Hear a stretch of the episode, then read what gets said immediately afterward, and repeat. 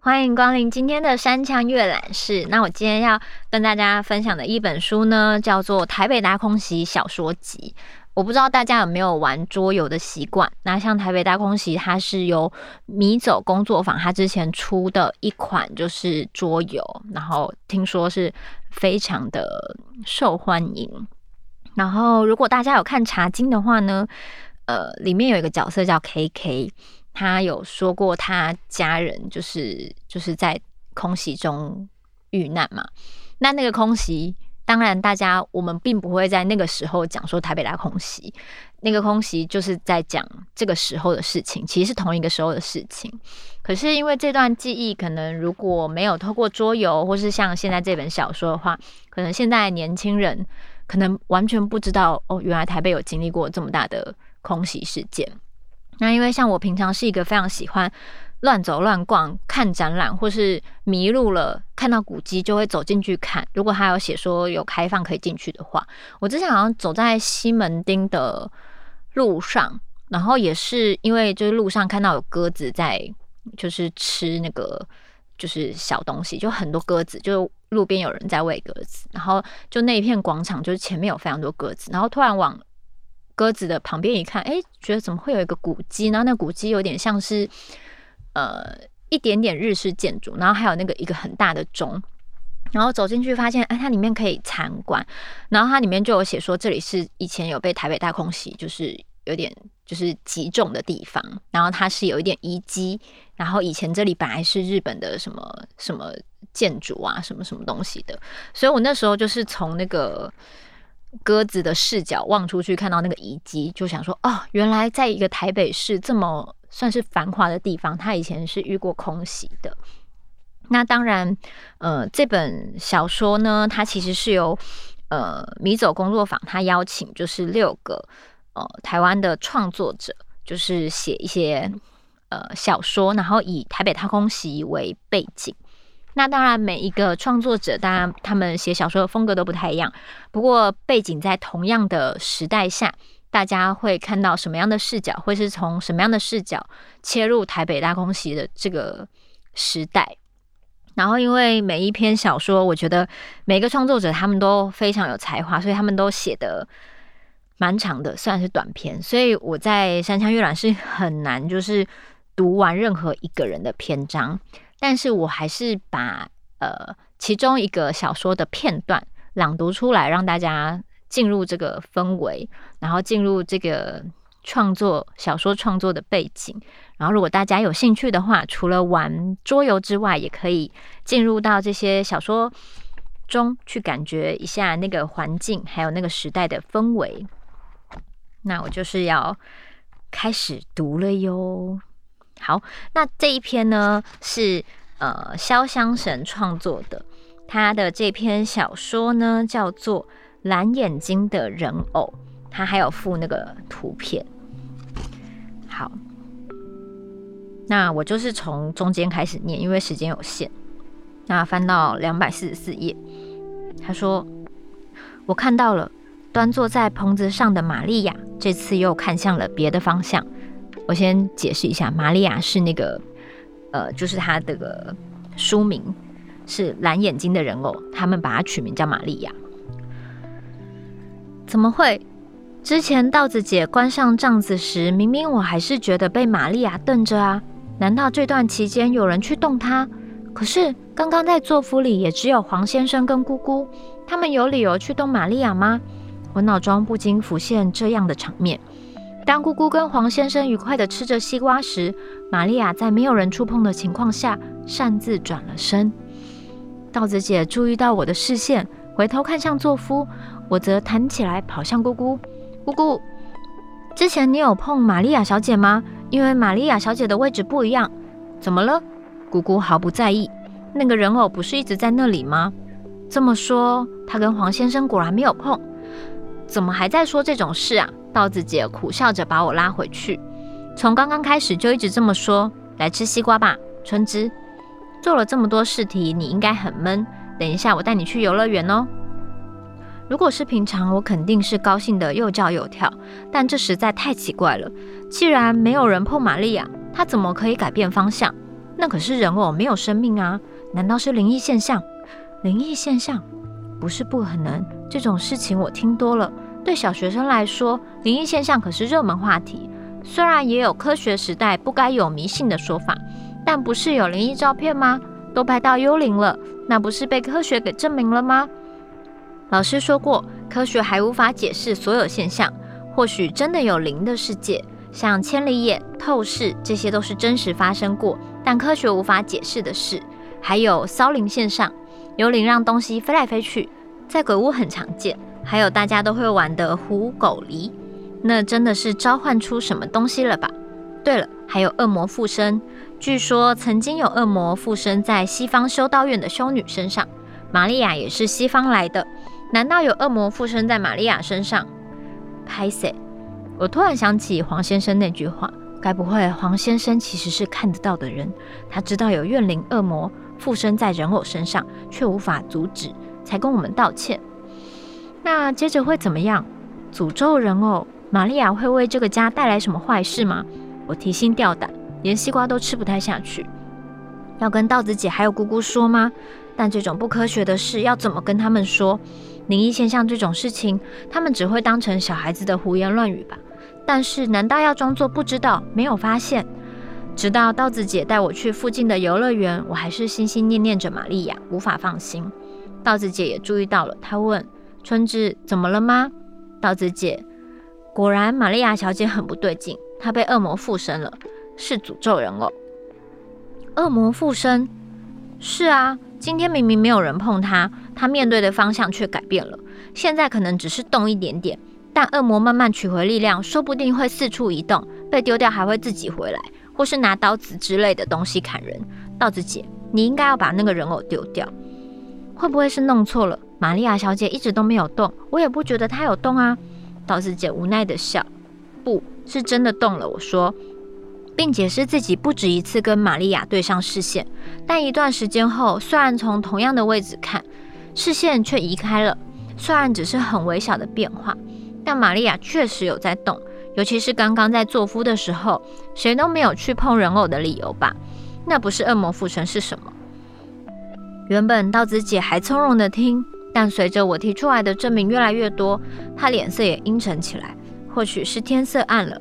那天并不是晴空万里，橘红色的黄昏有着蜘蛛网般延伸万里的暗云。道子姐背对夕阳，一时之间看不出她的表情。她说：“啊，春枝。”我紧张了起来，点了点头。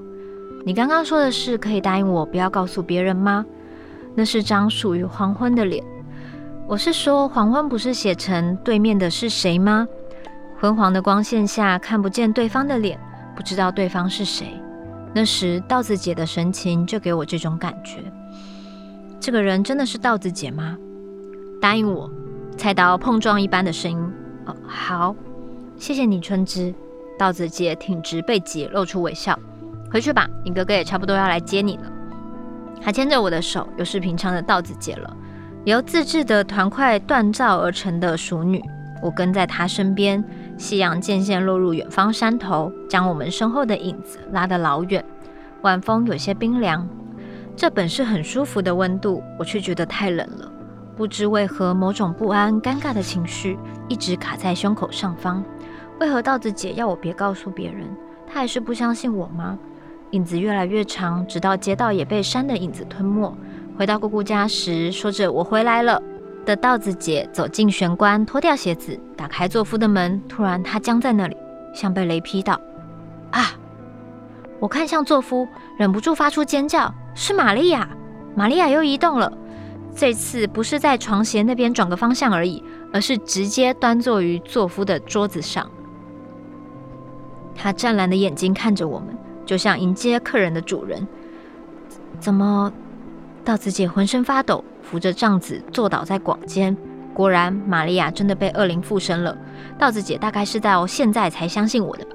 区区一个人偶不可能从棚架上移到桌上，要是没有恶魔或怨灵的力量，不可能做到的。我害怕的躲到道子姐背后。道子姐，果然果然是被诅咒了。诅咒！居间的帐子打开来，姑姑走了出来。道子姐吓了一跳，发出哀鸣：“姑姑，这个人偶被诅咒了！”我尖叫着说着：“它会动，从棚子到桌子这边来。我们回来的时候就这样了，不是我们动的。”诅咒！姑姑露出某种表情，我难以形容，那是隐忍着又抗拒着，像是看到既讨厌又恐怖的东西时，因反胃骇然而扭曲的脸。她厌恶地说：“这样啊，确实是呢。诅咒，偏偏叫什么玛丽亚，还真是被诅咒了呢。”什么？我诧异地看着她，为什么这么简单就接受了？难道姑姑早就知道了？既然如此，为什么？不好意思打扰了，姑姑在吗？我来接春枝了。正惊恐间，哥哥的声音在外面响起来。姑姑瞬间换上亲切的表情，来了，正在等你呢。她抓住我的手，有点痛，拖着我走到玄关，把我的鞋子放好，用眼神示意我穿鞋。她的眼神好凌厉，我才刚穿好鞋子，姑姑就打开门把我推出去。秋良君来得正好，春枝刚好从游乐园回来呢。姑姑笑得很自然轻巧。游乐园？诶，春枝，你真的有好好读书吗？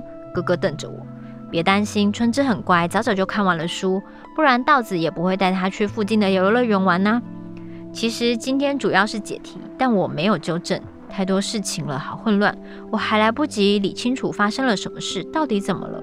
我很想跟别人说诅咒人偶的事，但直觉告诉我不能说，说了会发生很可怕的事。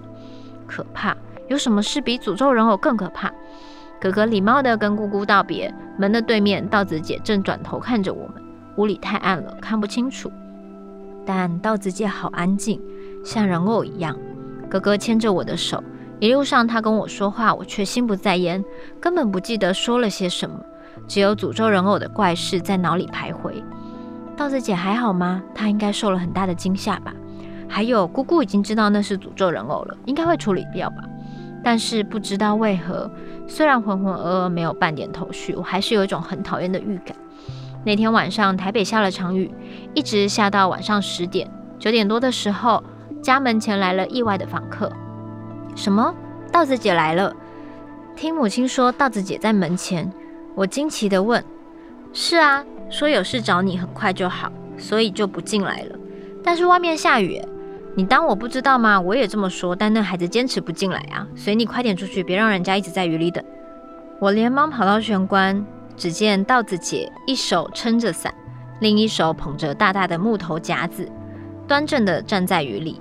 虽然有种干净的印象，但她的裙子都湿了，鞋子恐怕也沾满泥泞吧。在屋檐的灯泡下，暴雨张成一张金黄色的网子，但那光线却被道子姐手上的伞弹开。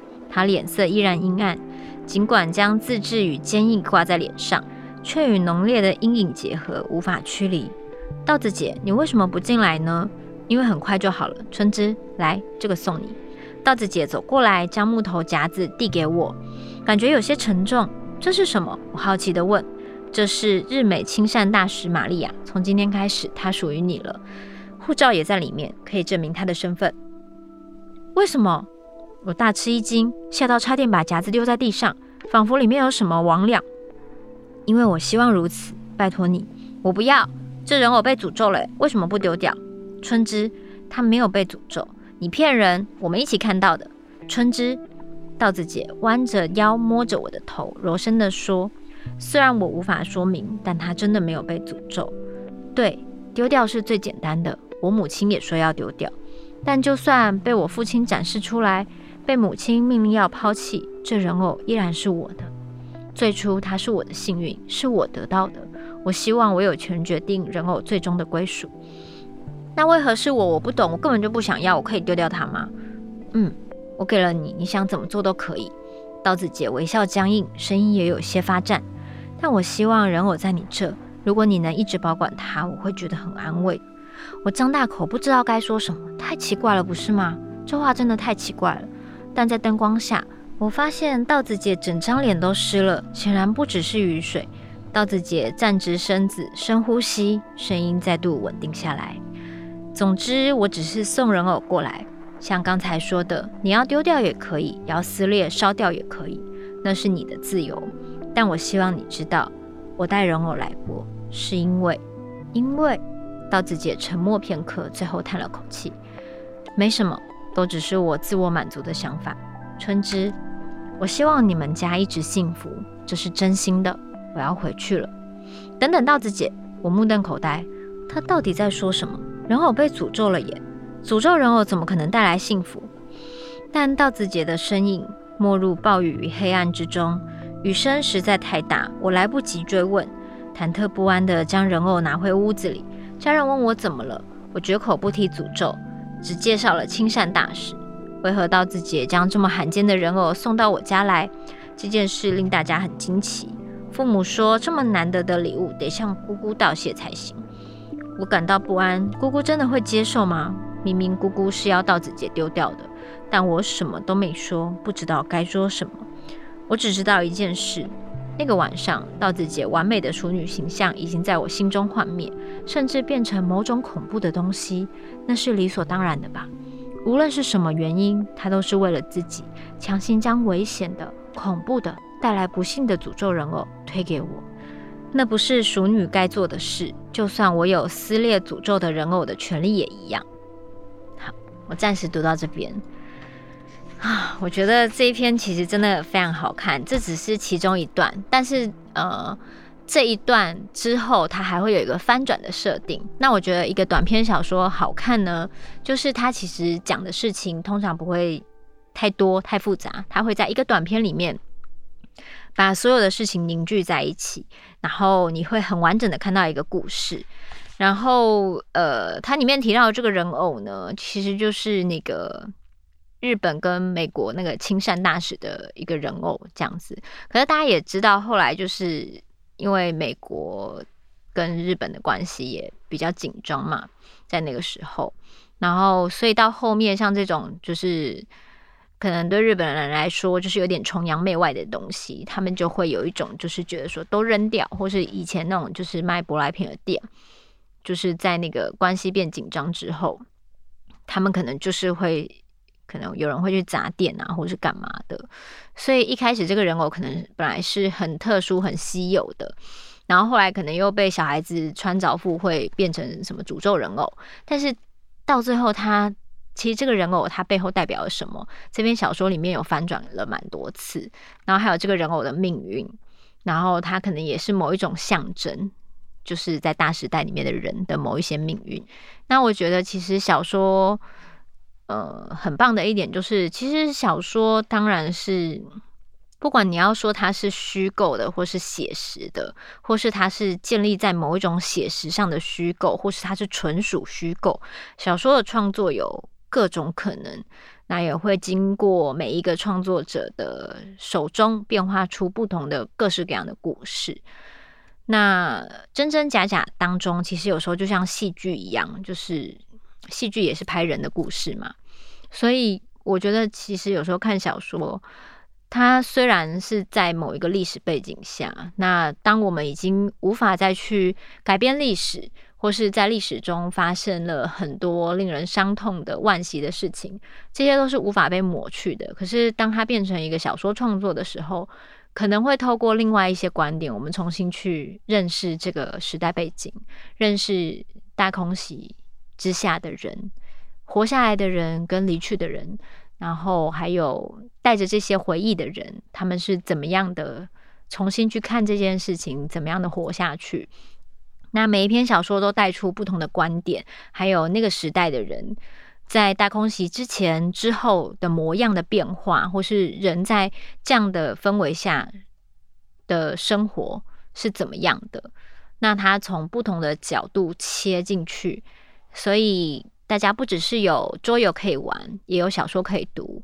那在我们现在有这么各式各样的创作之下，我们回去重新阅读历史，认识台湾呃这块土地上发生过的所有事件。那我觉得其实，嗯，很多时候我们读历史，或是我们看这些过去发生的事情，我们不管是熟悉或不熟悉，或是你是第一次听到台北大空袭，那。这对大家来说，希望可以像一个钩子一样，勾起你对这片土地上的兴趣，还有过去的一些历史。因为历史其实并不是要去掀起什么，好像我到最后是要就是对谁产生一些情绪，或是干嘛？有有机会去面对历史，重新认识这片土地上的历史，才有办法前进。因为有些时候，你就是要回去挖挖掘一下，我们到底是生长在什么样的环境，到底是什么样的环境造成我们大概现在每一代人的模样？因为可能有一些人经历过，有些人没有经历过。然后经历过每一个事件以后，一定会在一些人身上留下一些痕迹。有时候常会有人会说什么有代沟，或是跟一些长辈好像很难交流。那如果我们多去认识不同时代的历史，大家可以也可以因此而多理解生长在可能好几代前，然后他们现在会跟你有这么多思想上的沟通上的一些落差，会不会是因为他们生存的环境经历了某些事情，然后现在是我们没有经历过的？那如果这些历史都还是活着的人，有办法讲述的，或是都有办法去认识的，也许人与人之间的沟通会更没有阻碍。就是透过各种理解，就是理解他们经历的年代、他们的历史，也许我们的各种代沟或是沟通不顺畅的部分，也会慢慢的因为这些同理，或是知道他们经历的时代发生过什么事情。而能有所理解，就像有一些老一辈人，好像听说会可能比较排斥某一些人，或是觉得说啊，你们年轻人干嘛就是一直这么喜欢什么什么的，就他们的不理解，或是我们的对他们的不理解，可能就是因为生长的时代氛围不一样。那多了解历史，我觉得就有更多沟通的可能，然后有更多同理的可能，所以这本小说也推荐给大家，然后。就是希望我们都可以更加透过展览啊、游戏啊，还有各式各样的创作，或是一些历史资料，认识台湾这片土地上发生的事情，这样我们才有更多故事可以去告诉别人。对，然后这周的山枪阅览室就到这边结束，我们下周见。